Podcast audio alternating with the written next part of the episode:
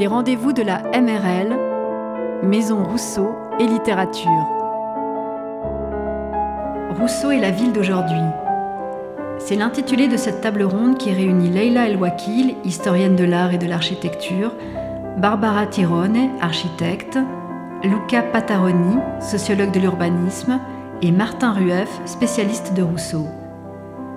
Cette rencontre, imaginée en partenariat avec la Société Jean-Jacques Rousseau et menée par Zelda Chauvet, a été enregistrée à la MRL en public le 28 juin 2021, date de l'anniversaire de la naissance de Jean-Jacques Rousseau. Pour suivre notre actualité, rendez-vous sur notre site www.m-r-l.ch. Bonne écoute à toutes et à tous. Merci beaucoup. Bienvenue à toutes et à tous. Euh, Eva a présenté les intervenantes et les intervenants présents ce soir, donc je ne m'attarderai pas dessus. Je suis très heureuse d'être avec vous ici en personne et de vous accompagner ce soir pour cette table ronde intitulée Rousseau et la ville d'aujourd'hui, un sujet d'autant plus passionnant par la passion qui anime euh, les intervenantes et les intervenants ce soir. Peut-être pour commencer, euh, l'idée est tout de même de placer un contexte, qu'on comprenne bien en quoi Rousseau est si visionnaire. En tout cas, Martin Rueff, spécialiste de Rousseau, m'a dit Zelda, Rousseau était visionnaire, notamment par rapport à la pensée de la ville aujourd'hui. Et je vous propose peut-être de lire un premier extrait avant de l'entendre sur ce qui fait et ce qui construit la pensée euh, de Jean-Jacques Rousseau. Les villes sont le gouffre de l'espèce humaine. Au bout de quelques générations, les races périssent ou dégénèrent. Il faut les renouveler et c'est toujours la campagne qui fournit à ce renouvellement. C'est un extrait d'Émile ou de l'éducation, un texte de 1762, parmi d'autres extraits que vous aviez euh, choisis pour nous, Martin Rueff. Jean-Jacques Rousseau aborde la question de la ville, la question de son développement au XVIIIe siècle avec un regard sévère, un regard dur. Que représente la ville pour lui et de quelle ville parle-t-il, Martin? Merci, bonsoir à toutes et à tous, et bonsoir aussi aux amis, et, notamment aux amis du comité de la société Jean-Jacques Rousseau. Alors peut-être la, première chose qu'il faut dire, c'est que il faut toujours contextualiser et parler en termes d'échelle. Euh, en 1750, euh, Genève, qui aujourd'hui compte à peu près 450 000, 500 000 habitants, hein, en 1750, Genève, c'est 20 000 habitants. Et Paris, c'est 500 000 habitants. Donc Paris, c'est. Les mathématiques ne sont pas exactement ma discipline, mais c'est 25 fois Genève. Donc il faut imaginer que le Rousseau qui a grandi ici, à peu près ici, hein, euh, est un Rousseau qui, quand il arrive à Paris, affronte une ville qui est 25 fois plus grande que la ville dans laquelle il a grandi. Paris, à l'époque, hein, est la deuxième ville du monde. Hein, la première ville, vous le savez sans doute, c'est Londres. Et euh, le développement urbain de Londres et le développement urbain de Paris sont, pour Rousseau, des occasions de méditation. Alors, attention, hein, ce qu'il faut tout d'abord dire, c'est que Rousseau est évidemment pas un urbaniste, euh, c'est pas non plus un, penseur euh, de la ville au sens où il n'y a pas de texte de Rousseau sur la ville spécifique. En revanche, ce qui est tout à fait frappant, c'est que il utilise la ville chaque fois qu'il doit penser les mots, les difficultés de la socialisation au XVIIIe siècle. En fait, je crois que ce qui d'où la citation que Zelda a peine faite avec la rhétorique que Rousseau peut parfois employer quand il s'agit hein, de condamner euh, ou d'éloigner ce qu'il craint. Euh, le fondement de la pensée de Rousseau sur la ville, on peut l'accrocher à une note très célèbre. Je regarde Bruno Bernardi qui, a commenté cette note, hein, euh, qui est la note du, chapitre 6 du livre 1 du contrat social, dans laquelle Rousseau écrit, hein, il, parle, il parle dans, ce chapitre qui est central, hein, qui est un peu le cœur du livre, il parle de la question de la cité. Et en note, il dit le vrai sens de ce mot, le mot cité, c'est presque entièrement effacé chez les modernes. La plupart prennent une ville pour une cité et un bourgeois pour un citoyen. Ils ne savent pas que les maisons font la ville, mais que les citoyens font la cité. Ils ne savent pas que les maisons font la ville, mais que les citoyens font inciter. Qu'est-ce à dire? Qu'est-ce que ça veut dire? Ça veut dire que pour Rousseau, la question de la ville, quand il l'oppose à la cité, c'est la question du rapport entre l'espace et le type de société et le type de lien qui vont s'inscrire dans cet espace. Et Rousseau, quand il écrit, appartient à une génération qui considère, grosso modo, je suis désolé de généraliser et de simplifier, mais qui considère, grosso modo, que les relations humaines vont se trouver améliorées dans les villes. Que les villes, en multipliant les échanges, en multipliant les relations, en multipliant ce qu'on appelait au XVIIIe siècle de manière uniforme pour les choses et pour les gens le commerce, le doux commerce des gens, eh bien que les villes, en accélérant le commerce des choses et des gens, vont rendre les relations entre nous meilleures. Rousseau, c'est peu de le dire, a des doutes. Il a des doutes sur le fait que les villes soient le lieu de réalisation, pardonnez-moi, j'emploie des termes qui ne sont pas les siens, de réalisation du programme des liens sociaux. D'accord?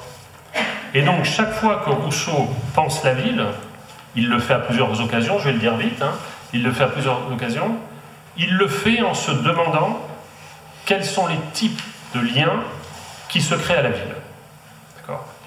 Et je ne sais pas si Rousseau est visionnaire, mais ses doutes à l'égard de la nature des liens qui se créent dans les villes en 1750 se sont trouvés évidemment confirmés par les dynamiques urbaines du 19e siècle et du 20e siècle comme gigantesque mouvement, on peut dire diastole-systole, d'absorption de la population, mais aussi d'émargination, hein, de rejet hein, de, certains, de, certains individus. Donc c'est ça, on peut dire, le cœur sociopolitique de la réflexion sur Rousseau. Une fois qu'on a dit ça, il faut faire deux types de précisions que je fais vite. Première précision, il y a chez Rousseau une, inquiétude réelle de Paris. Paris est une ville hein, qu'il a vécue lui-même comme une ville traumatisante. Évidemment, ça s'explique par la biographie, mais ça s'explique aussi par sa réflexion d'anthropologie politique. Le lieu dans lequel ce traumatisme est le mieux, hein, il parle de l'obscur cohue de la ville, hein, dans la confession. L'obscur cohue de la ville. Le lieu où c'est le mieux dit, c'est dans un roman, c'est dans la Nouvelle Héloïse, dans la deuxième partie, hein, où Saint-Preux est exilé de sa chérie. Alors déjà, ça rend le réel moins, agréable, euh, puisqu'il quitte Julie. Et il arrive à Paris, et non seulement il n'a pas Julie, mais en plus il a des Parisiennes. Donc ça fait un peu trop. Donc il a les Parisiennes, il a les rues sales, etc. etc. Il a, euh, Fabrice Brandy euh, le rappelait dans un autre contexte récemment, les odeurs épouvantables de Paris. Donc il, a cette réalité-là. Donc il y a cette obsession de Paris. Mais une fois qu'on a dit ça, et c'est la deuxième remarque que je voulais faire, euh, il faut rappeler que, et en dépit de ce que la tradition a voulu faire de Rousseau, hein, Rousseau c'est vraiment un penseur de la nuance. Ça va, vous tenez? Rousseau est un penseur de la nuance. Et on ne peut pas se contenter d'opposer Genève-Paris comme on fait tout le temps. Ne peut pas euh, se, contenter de dire oui, il, défonce Paris dans la Nouvelle-Héloïse et il encense euh, Genève dans la, dans lettre d'Alembert. C'est pas comme ça. Il y a plusieurs euh, types de lignes de partage que je voudrais évoquer, qui sont peut-être d'ailleurs des, lieux de discussion. Il y a petite ville, grande ville. Ça, c'est sûr. D'accord? Donc il y a la petite ville de Rennes, Chambéry. Alors il adore Chambéry. ça, c'est Chambéry, c'est la ville. Il y a la, ville libre, Genève, la Genève de la lettre à d'Alembert. D'accord Et puis il y a les grandes villes. Les grandes villes qui font peur. Et ça, c'est Turin. Et c'est surtout Paris. Et il dit même, euh, vous vous en souvenez, hein, il dit même que pour lui, les grandes villes, c'est l'égalisation, d'accord, par la misère et par l'indifférenciation. Et il dit pour moi, Paris et Londres, c'est la même chose. Donc c'est frappant hein, parce qu'il pense le mouvement de l'urbanisation comme un mouvement de mondialisation. Mais c'est pas tout. Il oppose de manière très vive, par exemple, la capitale et la province. Ça, pour lui, pour alors, comme Suisse, évidemment, c'est un point très important, hein, il dit les capitales, c'est toujours des lieux de faiblesse. Faiblesse économique, parce que ça dépend de l'extérieur. Faiblesse démographique, c'est le texte que, Zelda vient de lire. Faiblesse morale, faiblesse politique. Donc les capitales que nous voyons aujourd'hui hein, comme le lieu de la puissance politique même, pour Rousseau, sont des lieux de faiblesse. Donc petite ville, grande ville, capitale, province, évidemment, évidemment, et je finis là-dessus, la ville, la campagne. Mais attention, Rousseau n'est pas un survivaliste. Ok C'est pas l'excité des campagnes, Rousseau. La, règle numéro un quand on lit Rousseau, c'est de se rappeler de cette citation qu'on trouve page 967 de la Pléiade, tome 1 La nature humaine ne rétrograde pas. D'accord? Donc on va pas, il ne va pas y avoir un return to the country. Hein. C'est pas, on revient pas à la campagne. C'est pas ça Rousseau. Rousseau, ce qu'il veut, hein, c'est des villes vivables. Alors est-ce qu'il veut, mais ça c'est nos, amis qui le diront mieux, des villes avec des jardins dedans, des villes avec un mixte ville-campagne, etc. Je ne sais pas. Mais il ne dit pas euh, on va détruire les structures urbaines et on va revenir à la campagne et vivre dans des cabanes. Ça c'est vraiment pas Rousseau. Parce que je le redis, sa conception de la ville, c'est une conception d'anthropologie politique. Il y aurait évidemment beaucoup d'autres choses à dire. Il y aurait l'expérience intime de la ville. Hein, le petit garçon euh, qui courait ici, euh, le jeune homme qui arrive à Turin, l'homme plus mûr qui arrive à, euh, Paris dans les confessions. Hein. je ne veux pas parler, disons, de l'expérience intime de la ville. Hein. je voulais plutôt attirer votre attention sur le fait que les questions, mais toutes les personnes ici présentes le savent bien mieux que moi, parce qu'ils le savent professionnellement, les questions d'urbanisme, ce sont des questions politiques ce sont d'abord des questions politiques, ce sont d'abord des questions de sociologie et d'anthropologie politique. Merci beaucoup, euh, c'était merveilleux. Merci beaucoup Martin Rueff. J'ai envoyé pour la petite histoire à, chacune et chacun la liste des citations que vous aviez euh, sélectionnées parce que vous n'êtes pas toutes et tous des spécialistes de Rousseau. En revanche, vous pratiquez la ville, vous pratiquez l'urbanisme, vous pratiquez l'architecture au quotidien. Donc il me tenait à cœur d'avoir votre réaction et votre perception de la pensée rousseauiste, et notamment à, l'écho de ce que vient de dire Martin. Peut-être Barbara Tyrone pour commencer. Je rappelle, vous êtes architecte, mais également présidente de l'association Pavillon Cycli et la Maison de l'Architecture. Que vous, que vous évoque cette approche euh, de Rousseau? Oui, bonsoir à tous, merci.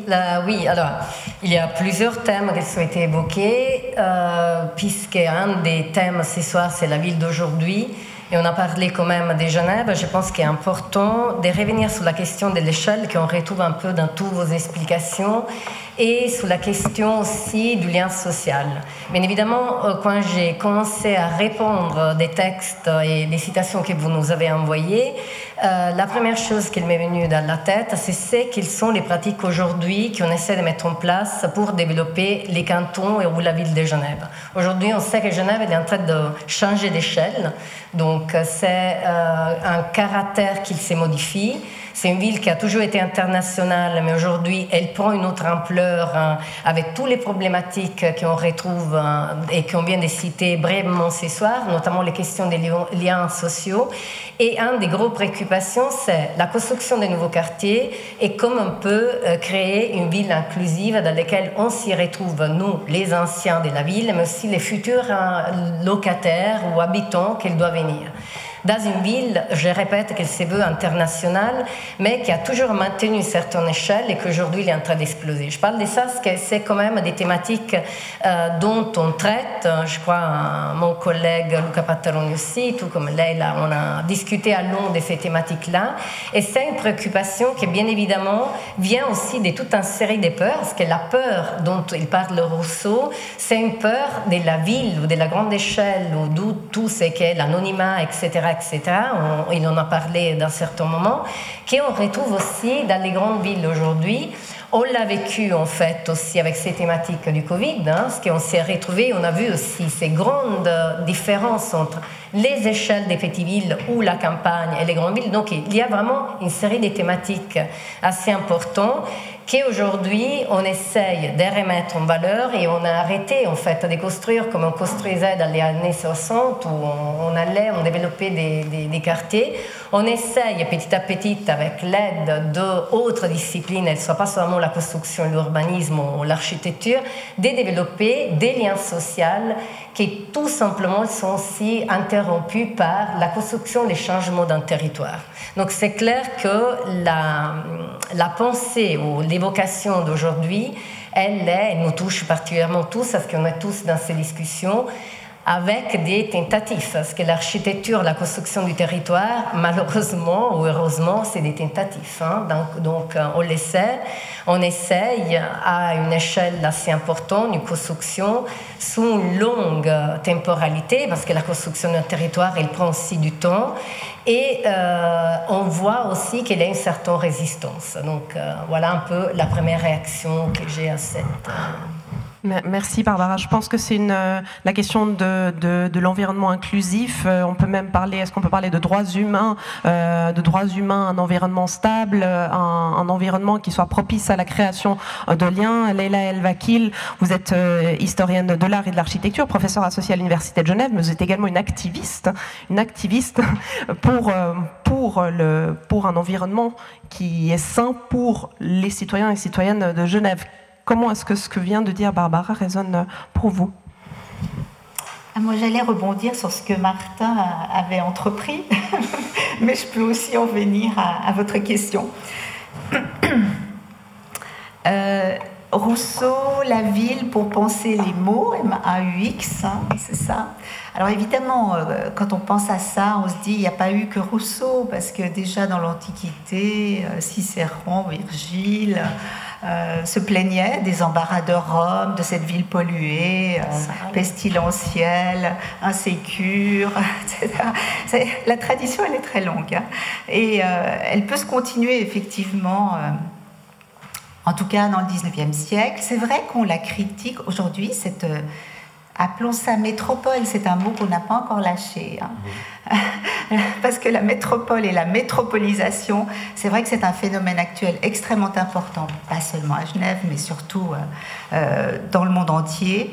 Et euh, il se trouve que la métropole, effectivement, engendre des mots. engendre des mots. Alors, vouloir à tout prix, à l'heure actuelle, métropoliser Genève, je pense que malheureusement, ça tombe trop tard. Euh, ce fantasme ou ce rêve de métropolisation, parce qu'en fait, il, n'est pas que suisse, il n'est pas qu'européen, il, est global. Euh, effectivement, on, a, il y a une sorte de surenchère. La ville toujours plus grande, toujours plus performante, toujours mieux équipée, avec le plus d'infrastructures, avec le plus de services à la population. C'est une idée qui est endémique, je dirais, euh, globalement. Mais qu'à Genève, on ait embrayé ce cheval de bataille euh, en 2013, parce que moi je ferai remonter ceci à l'adoption du plan directeur cantonal 2030 qui est le début de ce que je considère être tous nos ennuis, eh bien, ce plan directeur qui prévoit un accroissement de population de 100 000 habitants en 2030, ce qui est quand même très important, euh, fait euh, marcher l'urbanisation à marche forcée.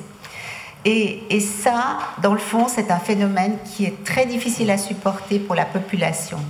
Parce que euh, ayant moi-même étudié l'architecture à l'ancienne école d'architecture de Genève, très orientée vers la sociologie à l'époque, on passait notre temps à faire des enquêtes auprès des habitants pour savoir s'ils étaient contents de leur habitat, euh, qu'est-ce qu'ils souhaiteraient de plus, de mieux, etc. Aujourd'hui, on ne demande plus rien à personne. Le politique a choisi. Les consultations, les pseudo-consultations de la population. Alors moi, je souris elles arrivent quand les projets sont ficelés. Il n'y a plus rien à modifier d'important, de fondamental. Les concertations sont toujours trop tardives. Et c'est ça qui occasionne, je pense, parce qu'on l'a constaté à force de sonder la population via une page Facebook, euh, la population se sent dépossédée de son territoire les habitants qui sont là depuis longtemps et qui voient cette ville se métropoliser à toute allure euh, perdent leur repère. et, ceci, je pense, ce phénomène-là, on n'en a pas considéré l'ampleur à sa juste mesure, parce que les villes se sont toujours développées dans le temps. Ça a pris, quand on a démoli les fortifications de Genève, il a fallu plus de 80 ans pour reconstruire le périmètre des anciennes fortifications. Et ici, en, 15 ans, dans le fond c'est ça, hein, de 2013 à 2030, en 17 ans, on entend véritablement bouleverser le paysage urbain. Et, je pense que là, les, réactions des habitants qui sont là depuis longtemps et qui ont des repères et qui sont attentifs à leur cadre de vie et qui l'aimaient bien et qui voient ces modifications se produire à, grande allure sont très déstabilisées. Alors, quand je dis la métropolisation à Genève arrive trop tard, oui, euh, si on est censé prendre les mesures euh, climatiques euh, urgentes hein, qui ont été décidées au niveau de la Confédération, même au niveau de la municipalité genevoise, c'est pas le chemin à prendre. On est en train d'abattre des milliers d'arbres. Alors bien sûr, on vous assure qu'on va en replanter beaucoup. Mais des petits arbres, le temps qu'ils grandissent pour remplacer les magnifiques canopées que nous avions, eh bien, en tout cas, moi, je ne serai plus là pour le voir. Mais donc euh, là, je crois qu'on a pris malheureusement le train en marche de la métropolisation beaucoup trop tard et qu'il faudrait faire un virage à 180 degrés pour prôner la, petite ville ou la ville moyenne qui, elle, présente beaucoup d'avantages. Et plutôt que de faire des grosses villes, il faudrait peut-être songer à faire d'autres villes moyennes et d'autres petites villes. Le Grand Genève, s'il avait été bien négocié, aurait pu imaginer une ville transfrontalière ou en France voisine qui fut une ville nouvelle. Mais non, il fallait que ce soit Genève qui grossisse. Donc, personnellement, j'ai un avis très désapprobateur sur ce train en marche que nous avons pris. Luca Pataroni, on parle d'urbanisme, vous êtes sociologue de l'urbanisme, maître d'enseignement à l'EPFL. Il faut forcément réagir à ce que, vient de dire Leila. Est-ce qu'on a pris le train trop tard? Est-ce que quel modèle de ville pourrait fonctionner avec, un, système plus inclusif, en tout cas euh, dans, ce à quoi aspire euh, Rousseau, tel que Martin Rueff l'a présenté Oui, alors, euh, bon, Leila El a, évoqué pas, pas, mal de sujets, je pense qu'ils peuvent faire aller-retour avec, euh, Rousseau hein, dans la, question du rapport au pouvoir, la, question du rapport à la nature, et puis euh, la, question euh, du rapport à l'autre. j'ai avant de, revenir directement hein, sur, son propos, je voulais aussi réagir un tout petit peu à, l'ouverture sur Rousseau. Hein.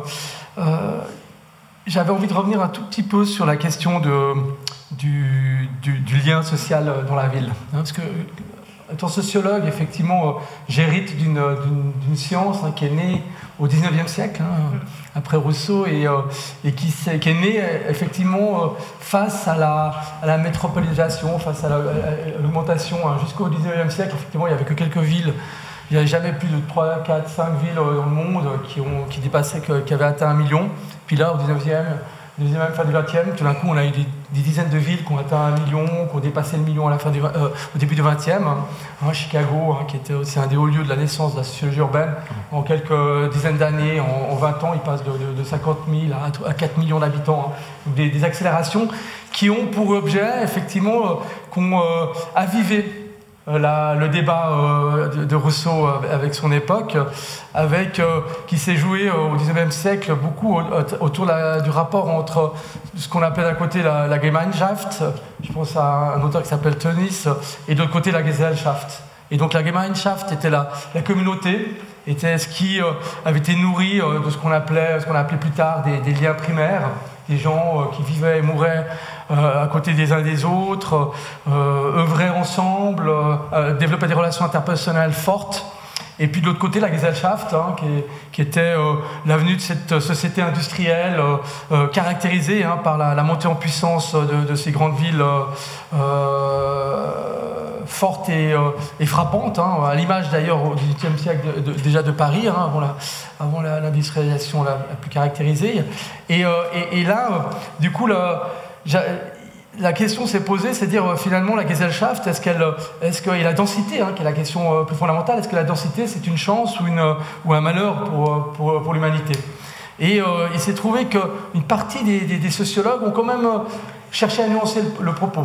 je, pense à, à Zimmel, un, philosophe, sociologue qui écrit plus de 100 ans après Rousseau, en, regardant Berlin, en regardant aussi Paris. Et, et Zimmel euh, va, va, commencer à dire, mais finalement, hein, à la suite d'ailleurs de, Durkheim, qui est un autre sociologue, qui disait, voilà, dans la société industrielle, il y a des solidarités organiques. finalement, on ne sait plus faire euh, de tout, mais finalement, euh, avec ces gens que je ne connais pas, je suis né et je meurs à côté de gens qui sont en partie inconnus pour moi, mais on a des, solidarités d'interdépendance. Hein, je deviens dépendant aussi de la personne qui fait mon pain, et ces solidarités d'interdépendance sont aussi des solidarités et pas simplement les mêmes solidarités finalement que, les solidarités que lui va appeler mécaniques euh, de, de, l'ancien régime. Et, euh, va, arriver, va complexifier la question en disant mais la, grande ville, effectivement, les gens ils sont blasés, ils, ils, se, comportent de, manière euh, étrange. Mais pourquoi? Parce qu'en fait, effectivement, on ne peut pas se lever le matin et saluer tous ses voisins. ce serait impossible. Et donc, face à une surcharge cognitive, face à cette augmentation des stimuli, l'habitant de la grande ville va, forger un, caractère plus blasé, va, se rabattre euh, sur euh, des systèmes objectivés. L'argent, la ponctualité, euh, tout un ensemble de choses qui permettent de se coordonner avec des personnes inconnues. Et, toute tout le travail alors de Zeman, hein, qui fait un très beau livre aussi sur la philosophie de l'argent, c'est de réfléchir à l'ambiguïté de ces formes-là, en disant, ben voilà, elles, peuvent être euh, effectivement aliénantes, elles peuvent aussi être enrichissantes. Et il dit, il y, a, un double mouvement qui se joue dans la ville, c'est un, mouvement de, on va chercher à se, à se libérer, donc une, forme d'indépendance hein, qui va déjà chercher dans une histoire plus longue de l'argent, hein, qui permet effectivement de, se libérer en partie euh, des, de, certaines euh, formes de servitude de, l'ancien régime. Et, donc, et, en même temps, effectivement, on est saisi, broyé euh, puisque euh, ce système objectivé euh, qui d'une certaine manière nous libère, nous, nous rend homogènes. Et donc du coup un deuxième vecteur d'inquiétude, c'est la question effectivement de la, singularité. Et il dit finalement au XIXe siècle, les habitants, et les habitants intellectuels en particulier des villes, vont, vont être travaillés, vont, vont, chercher à se singulariser dans, une, dans un système qui d'un côté les, libère, mais aussi les, tend à les, aliéner ou à les faire suivre des modes. Donc on retrouve tout un ensemble de thèmes rousseauistes, mais avec cette idée qu'il y a une quête de la, singularisation et que d'ailleurs les habitants des villes sont des lecteurs, sont des lecteurs de Nietzsche, sont des lecteurs de tout un ensemble de gens qui vont critiquer l'impersonnalisation de la grande ville. Hein, parce que c'est une inquiétude vive qui va nous accompagner jusqu'à aujourd'hui. Hein, dans quel sens? L'air de la ville qui, euh, qui, à la fois est jouissif hein, dans, cette ville où on peut venir se cacher, et la, peur de la solitude, euh, l'effondrement du lien, euh, social. Et, du coup, si je, continue juste deux minutes, désolé, je ne veux pas faire trop long, à partir de là, en fait, va se, va se jouer au, 19, au XXe siècle tout un ensemble de réflexions, d'enquêtes qui vont effectivement euh, apporter de la nuance, hein, de la même manière que Rousseau apporte de la nuance, vont faire travailler peut-être euh, un ensemble de questions euh, d'ordre rousseauiste, c'est-à-dire que on va commencer à voir d'abord la, recomposition de villages, de communautés interpersonnelles dans les villes, ça va être d'ailleurs accéléré à partir des années 60, à partir de, des études postcoloniales. Les études postcoloniales vont dire ouais, mais la ville, c'est pas simplement euh, Chicago, New York, mais c'est aussi les villes africaines où la, complexité entre les rapports euh, primaires et secondaires est beaucoup plus grande. Et donc, du coup, euh, il va y avoir cette question, mais finalement, est-ce que dans la ville, est-ce qu'il y a l'occasion Hein, et euh, de, renouer euh, d'autres formes de, liens primaires, de, construire, euh, et, là, ça va nous apporter la, période contemporaine, on va, en discuter après, mais de, construire des, nouveaux communs, de, faire au fait dans la, dans la ville, dans la métropole, de retrouver au fait des questions qui sont essentielles pour Rousseau, c'est la possibilité d'aller à son propre rythme, la possibilité de se lier à la nature, Hein, donc la, quête de soi et l'authenticité de soi et l'attachement au monde, et la possibilité de nourrir un sens civique.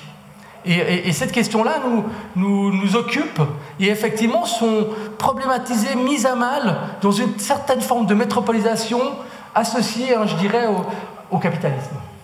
Et, euh, mais je m'arrête euh, là pour... Euh, merci, merci pour cette...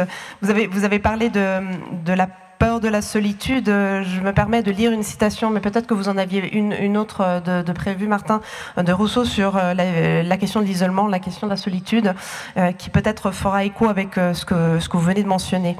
J'entre avec une secrète horreur dans ce vaste désert du monde. Ce chaos ne m'offre qu'une solitude affreuse où règne un morne silence. Mon âme à la presse cherche à s'y répandre et se trouve parfois partout pardon, resserrée. Je ne suis jamais moins seul que quand je suis seul, disait un ancien moi. Moi, je ne suis seul que dans la foule où je ne puis être ni à toi, ni aux autres. Mon cœur voudrait parler, il sent qu'il n'est point écouté, il voudrait répondre, on ne lui dit rien qui puisse aller jusqu'à lui. Je n'entends point la langue du pays et personne ici n'entend la mienne. Martin, cette question de, la solitude et de, recréer le lien a été à de nombreuses fois mentionnée par, par vos collègues. Effectivement, euh, elle est autant d'avant qu'elle est aujourd'hui. Vous, euh, Lucas, vous avez parlé des communs. On, peut certes recréer du lien, mais est-ce qu'on peut aussi parler de la tyrannie des communs et de peut-être qu'on retrouve une forme d'isolation, en tout cas d'isolement, pardon, et de solitude dans le cadre des tentatives qui sont faites en ce sens?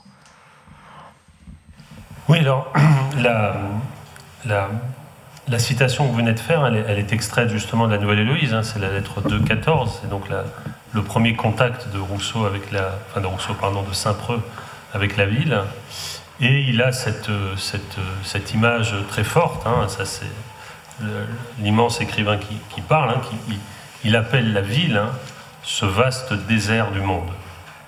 Faire la ville comme désert. Une ville qui est 25 fois plus peuplée que la ville dans laquelle euh, Saint-Preux a évolué, alors pour même pas, pas parler de Clarence. Alors, je, parmi les dizaines de remarquables sollicitations euh, qui ont été euh, agitées autour de cette euh, estrade. Je, voudrais en prendre deux au moins d'un point de vue rousseauiste. La première, c'est pour insister sur cette ambiguïté que Lucas soulignait. La, la ville, pour Rousseau, reste une réalité ambiguë. Hein, c'est-à-dire que j'ai un peu axé dans mon propos initial sur la condamnation, mais euh, le paradoxe, notamment le paradoxe de la Nouvelle Héloïse, qui est un roman fait pour aimer à la campagne, euh, le paradoxe de la Nouvelle Héloïse, c'est que bien sûr, euh, il a été lu à Paris. Et il a été lu à Paris et il a eu du succès à Paris. Et évidemment pas dans les campagnes. Et Rousseau, euh, qui euh, est un homme à paradoxe, comme il le dit, qui n'est pas très content de se contredire, euh, souligne au livre 11 des Confessions, il dit Il est singulier que ce livre est mieux réussi en France que dans le reste de l'Europe, quoique les Français, hommes et femmes, n'y soient pas fort bien traités. Tout au contraire de mon attente, son moindre succès fut en Suisse, et son plus grand à Paris. L'amitié, l'amour, la vertu règnent-ils donc à Paris plus qu'ailleurs Donc là, on sent que ah, ça lui. Non, sans doute, non. Mais il y règne encore ce sens exquis qui transporte le cœur à leur image, etc. etc. Et donc, ça, va bien dans le sens de ce que disait, de ce que disait Lucas. Mais dans le l'inquiétude qui, a, parcouru les, trois propos, hein, à partir du tien jusqu'à celui de Luca, il y a quelque chose de très rousseauiste. C'est le rapport. Euh, tu as, tu as, il y a eu un effet rhétorique très fort dans ton propos, Luca. oui, évidemment, la vie moderne, c'est le capitalisme. Je m'arrête là. Alors, on ne va pas s'arrêter là. On va pas s'arrêter là. Parce que, euh, évidemment, euh, faire de Rousseau, de Rousseau un penseur du capitalisme, euh, c'est difficile pour toutes sortes de raisons anachroniques, euh, etc.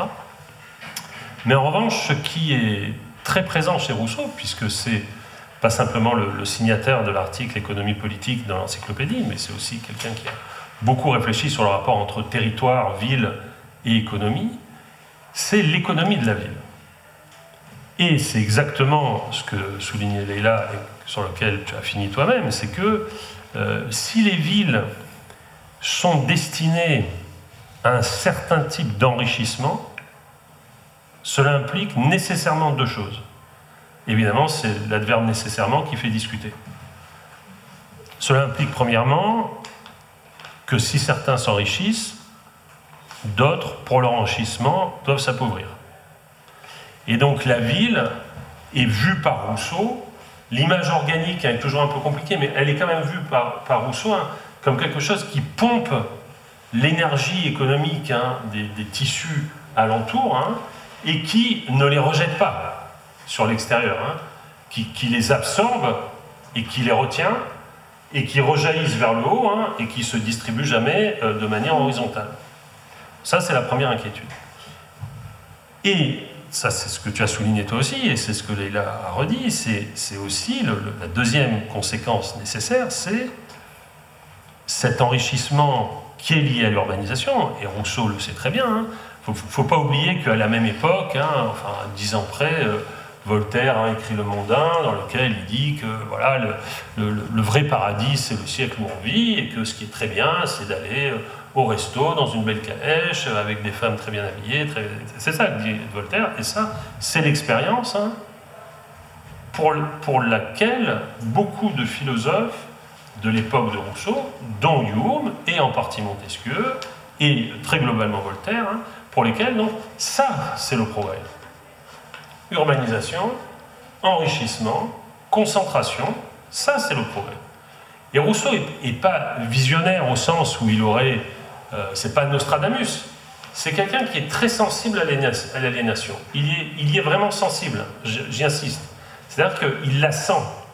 Il la pense, bien sûr, hein, mais il la sent d'abord. C'est-à-dire qu'il voit. Et donc la deuxième nécessité, c'est que cet euh, enrichissement urbain, ce que tu as appelé la, l'accélération à toute berzingue, des, échanges, etc., etc., ça a comme conséquence nécessaire la destruction d'un certain type de lien. Qu'ensuite la sociologie des villes a beaucoup raffiné en montrant, c'est ce que disait Luca, qu'on voit avec d'autres types de socialisation, Durkheim, Zimmel, etc. Mais euh, ce que voit Rousseau, si tu avant que la ville puisse recréer hein, de nouveaux types de, dépendance euh, contre les types de, de, liens organiques, hein. ce que voit Rousseau, c'est la destruction. C'est pas la construction. C'est pas la construction. Donc là, à mon avis, c'est moins, important de dire qu'il est visionnaire que de dire qu'il est un très bon témoin, si tu veux, entre 1750 et 1760, hein, de ce qu'est la ville, comme les, sociologues de Chicago hein, qui vont dans les suburbs et qui voient la destruction du lien social. Voilà, pas, il, a, alors, le mot vision en français, c'est bien, ça a deux sens. Hein. La vision, c'est celui qui voit ce qui est, d'accord?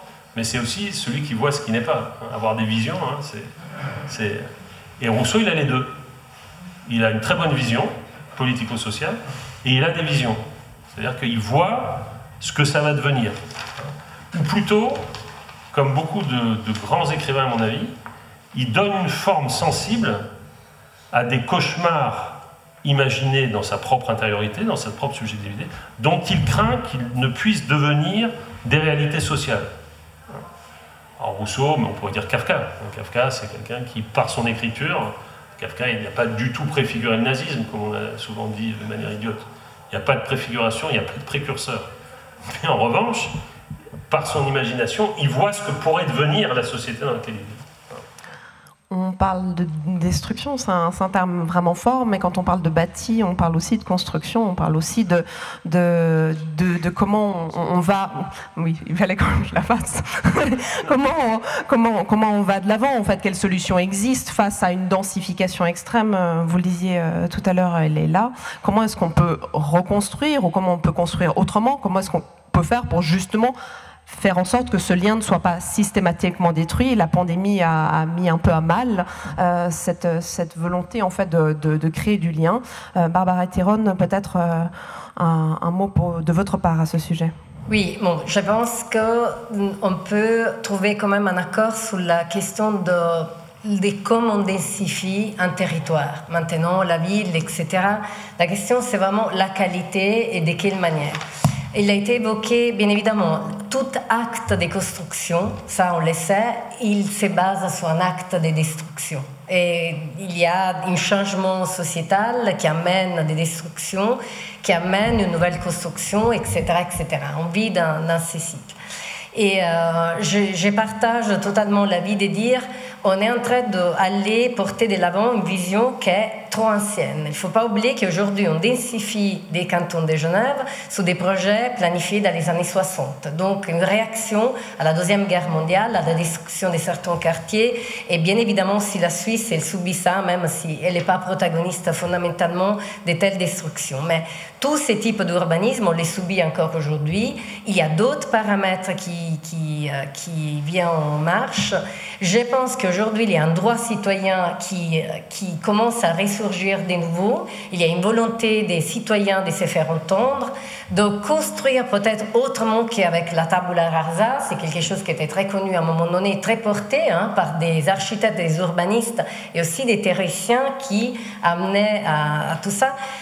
Les Corbusier, on a parlé, lui-même, il défend la question de la nature comme lien euh, pour construire les villes, mais il est un des on connaît ses plans. Hein. Il arrivait, il détruisait, il avançait avec ses nouvelles visions, qui étaient quand même des visions d'une société positive en fait, d'une vision dans laquelle on donnait le droit à l'habitation et à l'habitat à tout le monde et ça il ne faut pas l'oublier. C'est un peu comme quand on revient sur la question aujourd'hui, la voiture est démonisée, euh, les euh, routes avec les voitures il faut les éliminer, mais la Cinquecento elle est née pour donner la possibilité aux ouvriers d'accéder à une liberté. Donc c'est pour ça que j'insiste aussi sur des visions on en a parlé, qui représentent une certaine culture et qu'aujourd'hui, bien évidemment, on doit évoluer on vit des plans vieux, hein, parce qu'on les planifie à 50 ans. Donc euh, voilà, ils sont passés 50 ans, on les construit aujourd'hui, quand il y a des nouvelles visions qui viennent.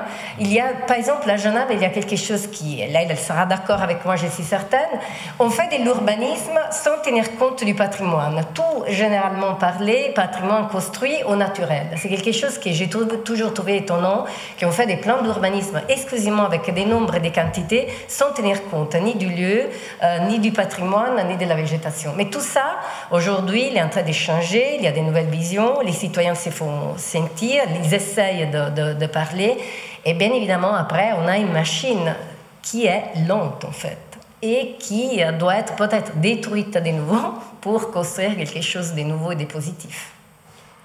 Léla, peut-être une réaction par rapport à cette conservation du patrimoine qui, qui forcément euh, fait partie des, combats importants, et vous le disiez, de, consulter euh, les, les, citoyens, les citoyennes, qu'ils se sentent compris, écoutés, entendus, et qu'ils puissent aussi participer à créer pour eux-mêmes un environnement dans lequel ils se reconnaissent, ou dans lequel ils peuvent précisément créer du lien.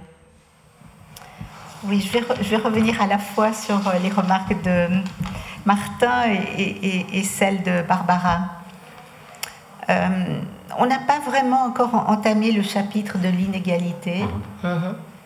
Et je pense que c'est aussi beaucoup de cela qu'il est question. Parce que la métropolisation et la ville telle qu'elle se développe, particulièrement Genève, ville riche, très attractive, euh, attractive aussi d'une population étrangère qui cherche des salaires plus élevés que ceux qu'on peut trouver en France, crée effectivement, en ce moment, avec ces développements et cette attractivité, une, inégalité qui est grandissante. Et ça, c'est un problème très important. Et quand nous avons euh, créé ce mouvement qui s'appelait au début contre l'enlaidissement de Genève, il n'était pas seulement question de la laideur matérielle ou de l'enlaidissement de l'architecture, mais vraiment d'une certaine laideur morale parce qu'on s'est vite rendu compte quand même que les mécanismes de promotion immobilière tels qu'ils existent à Genève, et avec l'ouverture des marchés, c'est devenu presque encore plus compliqué, euh, des oiseaux de proie se sont précipités sur ce territoire pour y faire des affaires. Et à la fin, effectivement, c'est pas très beau. c'est pourquoi on a parlé d'enlaidissement aussi. Hein. Et, ça, je crois que c'est quelque chose de très répréhensible. Et malheureusement, le politique n'a pas réussi à contenir jusqu'à présent euh, ce déferlement de promoteurs et euh, ça a causé beaucoup de dégâts. Donc euh, ce phénomène associé à ce qu'on peut appeler la gentrification Parce que Genève est une ville qui se gentrifie. Elle devient aussi de plus en plus la ville des riches. Quand on voit qu'au Paquis, on a construit tout d'un coup un immeuble pour des VIP qui peuvent acheter un appartement entre deux avions parce que c'est pas trop loin de l'aéroport et ils peuvent débarquer là une semaine de l'année parce qu'ils ont des logements partout dans le monde. Au Paquis, c'est un quartier l'arrière des paquis, au moins, est populaire. Bon, je ne parle pas du frontier. Hein. Donc, on, est maintenant pris dans, ce genre de phénomène dans des quartiers populaires, la jonction, etc. Donc, évidemment, où vont les gens qui n'ont pas beaucoup de revenus? Ça devient de plus en plus compliqué. Donc, ce problème d'inégalité, il est crucial et je crois qu'il faudra lui trouver des issues parce que ça crée vraiment beaucoup de mécontentement. Alors quand Barbara dit euh, la, ville se reconstruit toujours sur la ville, non? Non, pas forcément. Moi, je préfère les villes nouvelles. Hein. Au XVIIIe siècle, on en a fait beaucoup. Hein. C'était l'époque des villes nouvelles. Hein. Quand le Doubs et les Salines euh, à chaud, c'est une ville créée ex nihilo, une ville modèle. Carouge est une ville modèle créé de presque rien. Il y avait trois, quatre maisons qui se couraient après le long de la rue ancienne. Puis tout d'un coup, les ingénieurs piémontais font le plan de la nouvelle Carouge. Donc, non, moi je pense qu'évidemment, on est, on est lié à un diktat de la Confédération qui a demandé à tous les cantons de densifier là où c'était déjà dense, c'est-à-dire dans nos villes principalement, pour éviter ce qu'on a aussi appelé le mitage du paysage. voilà, on a, on a des slogans, vous voyez, en urbanisme, en architecture, c'est magnifique. Alors on travaille avec ces slogans et ça donne des résultats parfois catastrophiques. Donc alors on ne mythe, soit disant plus le paysage et surtout on préserverait la zone agricole. Sauf qu'on vient de voter le 13 juin pour déclasser encore un morceau de terre agricole de plus. Donc on fait tout, hein. on déclasse, on construit en ville, on surélève. Euh, et, à la fin, ça devient aussi matériellement très moche. Parce que franchement, les surélévations, elles n'ont pas été maîtrisées par la commission d'architecture, ou je sais, enfin bref, il y en a certaines qui font mal aux yeux, on ne peut pas dire autrement. Alors, l'Acaton Vassal, nouveau prix Pritzker d'architecture, euh, on en parle énormément. Moi, je les connaissais avant qu'ils aient le prix. Évidemment, euh, laisse envisager qu'il y a des possibilités de reconversion autres, peut-être, euh, vers lesquelles il faudrait s'orienter. Par ailleurs, on a un ministre vert au département du territoire. Ça mérite à sa santé. J'ai voté pour lui à la première législature, pas à la seconde. Hein. On attendait une autre politique de développement territorial, diantre. C'est pas possible. Il a repris exactement la voie de son prédécesseur. Donc comment peut-on expliquer des contradictions pareilles?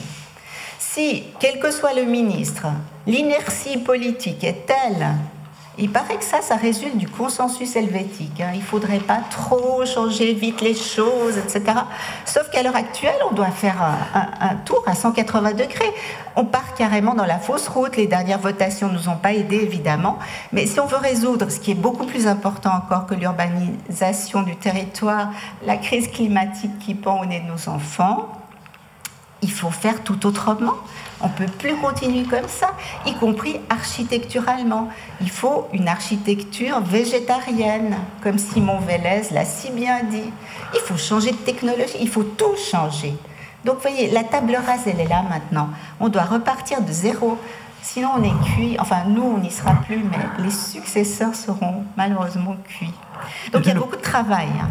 Lucas, il y a beaucoup de travail, mais des modèles existent et des réflexions se font pour, euh, pour changer, pour, pour ne pas entrer dans le tabula rasa, comme le disait Leila. Euh, oui, je voulais euh, rebondir sur ce qui avait été dit, mais ça, rejoint en fait cette question. il y a, je pense, il, y a, deux, trois choses qui, qui, qui m'ont frappé, que je trouve important. Hein, c'est ce rapport entre la, ville et la cité. Hein. C'est aussi quelque chose que, que, moi je travaille beaucoup dans mon, dans mon travail, hein, sur, au système d'organisation technique euh, euh, s'ajoute ou se, ou s'intrique hein, des, des, systèmes politiques de, de, justice, qui légitime, hein, qui a le droit d'être là, qui, qui prend part, de quoi est composé notre monde en commun. Hein, donc ça, c'est, je pense, un, point important avec, avec l'idée qu'il y a, je pense, aujourd'hui la possibilité ou la nécessité d'un, projet politique rousseauiste de, ville euh, de cité, mais, je pense de ville en fait. Hein. je, vais, m'en expliquer pourquoi. Euh, je euh, reviens alors du coup sur le capitalisme, hein, je, m'étais arrêté. Et, le capitalisme et son, développement de ces dernières décennies hein, a, eu entre autres, a, provoqué ce que certains spécialistes appellent l'urbanisation planétaire, qui était déjà une idée euh, cher à, Lefebvre. Euh, mais voilà, l'idée que finalement, euh, c'est pas quelques villes qui enflent, mais c'est qu'au fait, désormais, le monde entier est urbanisé. Mais c'est-à-dire que derrière cette idée d'urbanisation, c'est que le monde entier est, enrôlé dans un, processus de capitalisme, hein, c'est-à-dire que les, mers qui s'assèchent, les paysages exploités d'Afrique de l'Ouest sont tout autant l'urbain euh, que, les centres-villes de, Laos ou de, de Tokyo. Hein. et donc, quelque part, il faut se défaire hein, de l'idée même de petites et de grandes villes. Et ensuite, d'ailleurs, ils rejoignent, j'évoquais les postcoloniales, en disant qu'il faut, faut, se défaire effectivement de villes globales. Quelque part, la ville va se repenser à partir de, de n'importe où dans le monde. Hein, parce que d'une certaine manière, ce qu'on vit en Suisse, j'ai passé cet après-midi, j'avais une autre table ronde avec l'Inde, sur les, problèmes de housing, de logement en Inde et en, Suisse. Hein. mais en fait, on, était confrontés au même, problème hein, de, de, surnuméraire, de personnes qui arrivent, de migrants précaires, qui sont soit dans des slums en Inde, soit dans des, euh, chez des marchands de sommeil ou dans des abris euh, anti-atomiques en, Suisse. Hein. et donc, du coup, euh, cette question-là, elle, est importante parce que ce capitalisme et cette organisation planétaire, elle, elle, s'accompagne hein, d'un fort extractivisme, donc d'une destruction euh, climatique. Elle détache, elle rend la ville, nos villes sont devenues attractives, hein, elles, luttent pour être de plus en plus attractives, mais elles sont de, moins en moins attachantes. Et si je dis attachante, c'est parce que je commence à voir tout d'un coup à faire venir euh, le, logiciel Rousseau, euh, dans, un Rousseau aussi que j'aime bien, qui est celui de la, lettre à d'Alembert, et, un Rousseau justement attentif à la, je disais, hein, à, ce, lien à la nature, à ce lien à soi, à ce, ralentissement nécessaire aussi pour, euh, se promener et rêver, et euh, euh, donc nécessaire à l'attachement, mais nécessaire effectivement à la constitution par l'usage de, de, la société. Hein.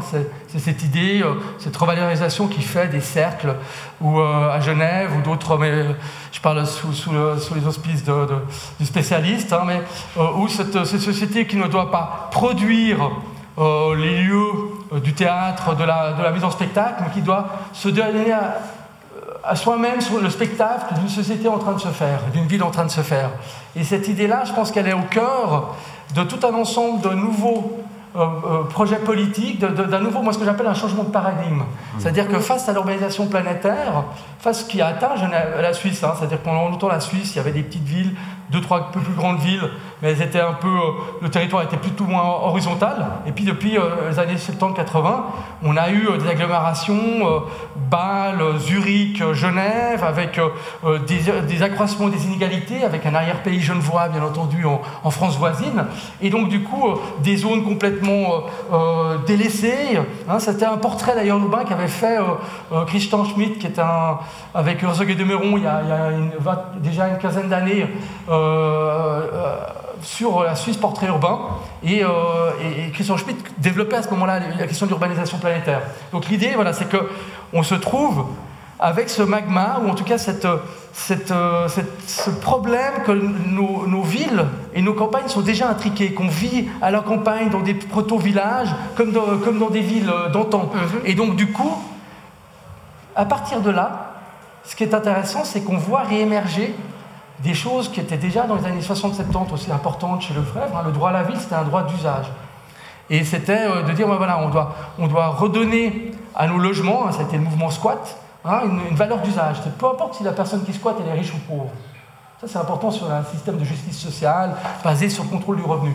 Ce qui importe pour l'exploiteur, c'est qu'on fasse usage du lieu où on vit, on le soigne. Et, cette question du soin et cette question de la, de la, de la, de la, de, de, de l'association euh, on parle aujourd'hui par exemple de commun et de voisinage.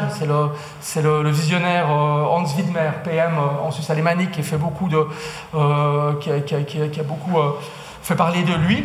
Et, du coup, derrière ça, il y a, il y a l'attachement, l'habiter. L'habiter redevient une question politique forte. Hein, pendant longtemps, c'était vu comme quelque chose, oh là là, l'habiter, c'est un truc réac. Et non, on habite parce qu'au fait, les jeunes militants d'extrême gauche actuellement revendique l'habité comme forme minimale de résistance à la fluidification du capitalisme. Et donc, euh, et donc cette question-là, et une autre question qui revient aussi, c'est euh, celle de la biorégion. Hein, Sébastien Marot, un autre collègue à nous, hein, et d'ailleurs dans les années 70, ça naît la biorégion de, de, l'idée de réhabiter. Et donc si on prend ces éléments-là, on voit tout d'un coup se dessiner, et les, quatre, les sept finalistes, il y a récemment eu un, un concours pour le Grand Genève euh, pour 2050 sur Grand Genève et la transition, j'ai eu la chance de faire partie d'une des équipes finalistes avec euh, le PFL et Paolo Avigano. Les sept équipes allaient toutes dans le même sens. Mm. Elles, repartaient de, de, la question de la proximité, de la question d'une manière de repenser l'étalement. C'est-à-dire, euh, euh Paolo Vigano appelle ça la, la métropole horizontale. C'est-à-dire l'étalement est un problème si c'est fait par la voiture. Mais au fait, euh, l'étalement, ça peut être aussi réarticulation de l'habitat et de l'agriculture. Euh, diffusion sur, des, sur, des, métriques piétonnes. Et donc, on vient de sortir un livre aussi avec Elena Kogato sur le Postcard World. Mhm. Et donc, donc on a ces questions-là avec justement des expériences sur des nouveaux communs. Et, donc, toutes ces expériences-là, proximité, processus, appropriation, réancrage, réhabilitation, réactivation à partir de l'existant, tous ces objets-là ne sont pas poursuivables à l'heure actuelle sous les auspices des règles fédérales de l'Office fédéral de l'aménagement. Ne sont pas poursuivables, ne, ne, vont pas dans le sens des grands projets. C'est pour ça que Gers est coincé. Dans les années 70, hein, c'est un point que j'aime bien faire, mais je fais vite ou pas? Oui, vite. vite. Barbara aimerait intervenir. Le socialisme, les socialistes se sont déchirés autour du quartier des Grottes, qui devait être détruit. Oui. Et ce projet-là était défendu par Ketterer, qui était un socialiste. Et ça a dû être très dur, et je m'en rends compte maintenant, et, ça fait des années que je travaille là-dessus, et c'est ces dernières années que je m'en suis rendu compte avec euh, les problèmes des vergers, de la Cité de la musique et autres, c'est que euh, Ketterer, ça faisait sept ans qu'il préparait ce projet de, destruction. Il, il, défendait les grands ensembles, c'était quand même la promesse de progrès euh, du, rationalisme du territoire. Il avait, il avait négocié du logement social, donc ça n'était pas simplement... Et en fait, il s'est trouvé face à l'école d'architecture face à une nouvelle gauche féministe, écologiste, qui ont dit mais non, votre projet il est peut-être très bien dans votre système de pensée, mais il n'est plus pour nous. Moi, je suis convaincu que c'était le cas de la Cité de la Musique, je suis convaincu que c'est le cas du grand, des, des, Vernets actuels, même si j'ai défendu les Vernets au début, quoi, ils étaient, mais je me rends compte, et que les, à l'époque, les, gens aux grottes, ils disaient on ne pleure pas des vieilles pierres, on défend un autre système. Et aujourd'hui, on est obligé de se dire la même chose. On ne pleure pas des arbres. Euh, donner une centralité aux arbres, c'est donner une centralité aux vivants, c'est permettre le réancrage, la réhabilitation. Et donc, c'est ça ce projet politique euh, qui, rejoint, je pense, Rousseau. Barbara, je, vous voyais euh, acquiescer à. Peut-être vous voulez juste compléter ce que disait Lucas. Un peu, qu'être d'accord, en fait. La question, elle n'est pas du tout. Euh, c'est pour ça que je reviens. C'est pas une question de nombre, en fait. On revient sur la question de comment on invite des gens à venir habiter dans la ville, etc. C'est une question vraiment des qualités. Et je répète, la, la simple euh, planification sur un quantitatif, il n'est plus suffisant et on se base encore sur ces éléments-là. Et on sait que les paradigmes ils sont changés. Et je voulais revenir aussi, rebondir sur des questions. D'ailleurs, avec Luc, on a travaillé sur le quartier des grottes.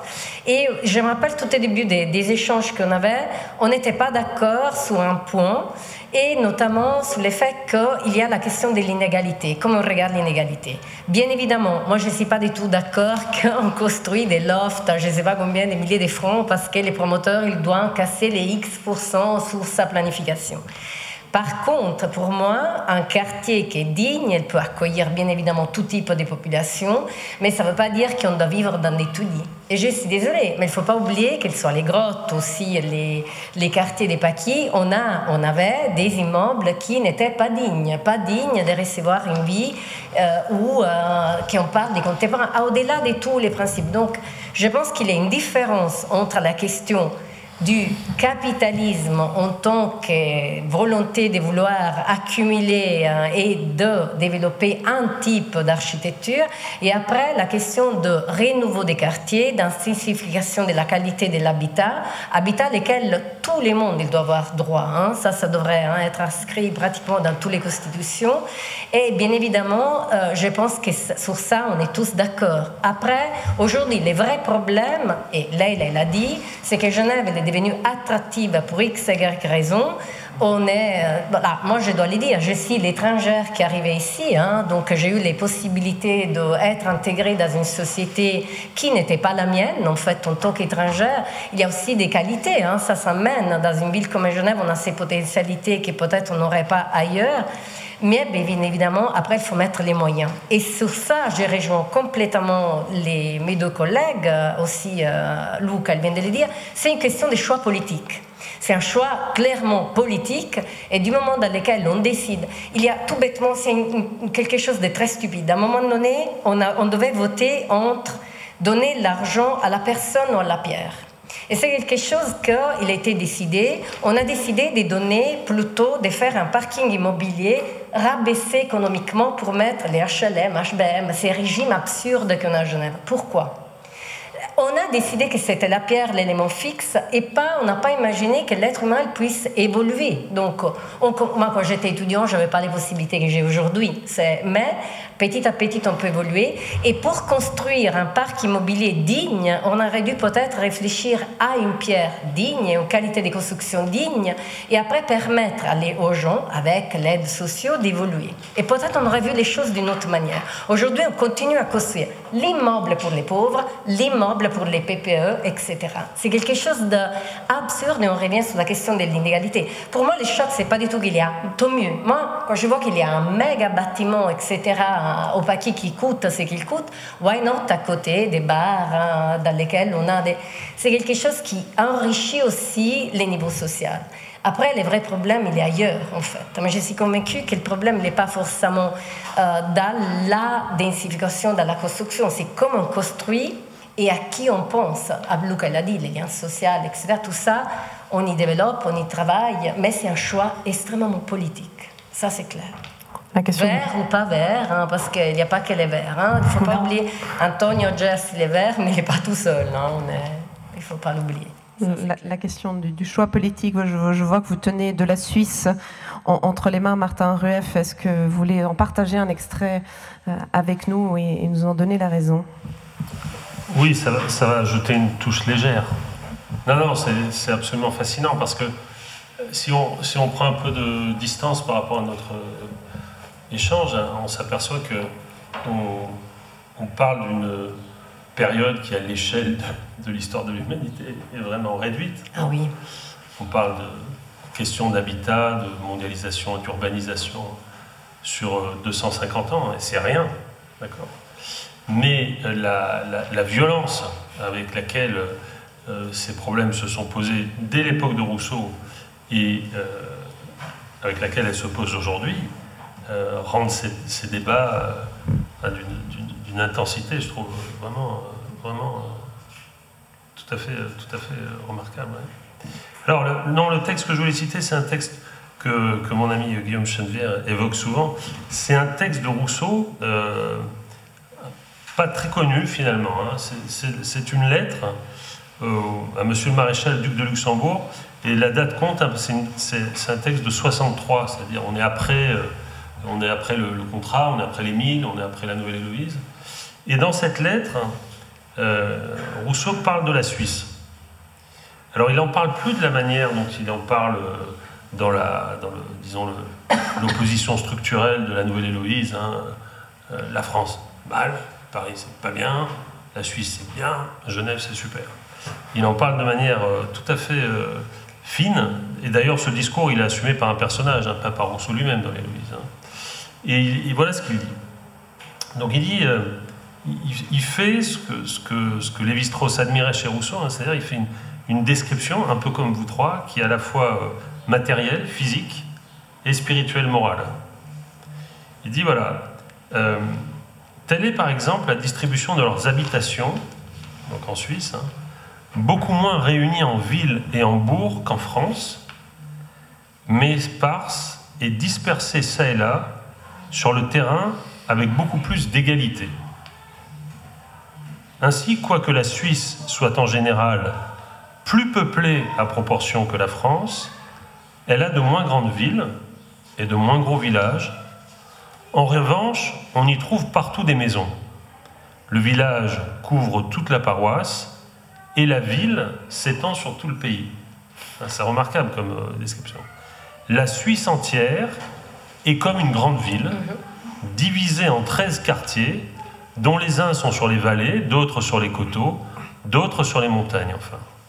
Genève, Saint-Gall, Neuchâtel sont comme les faubourgs.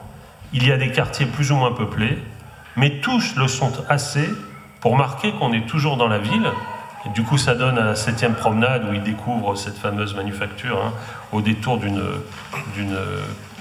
promenade dans la nature, une autre signification. Hein.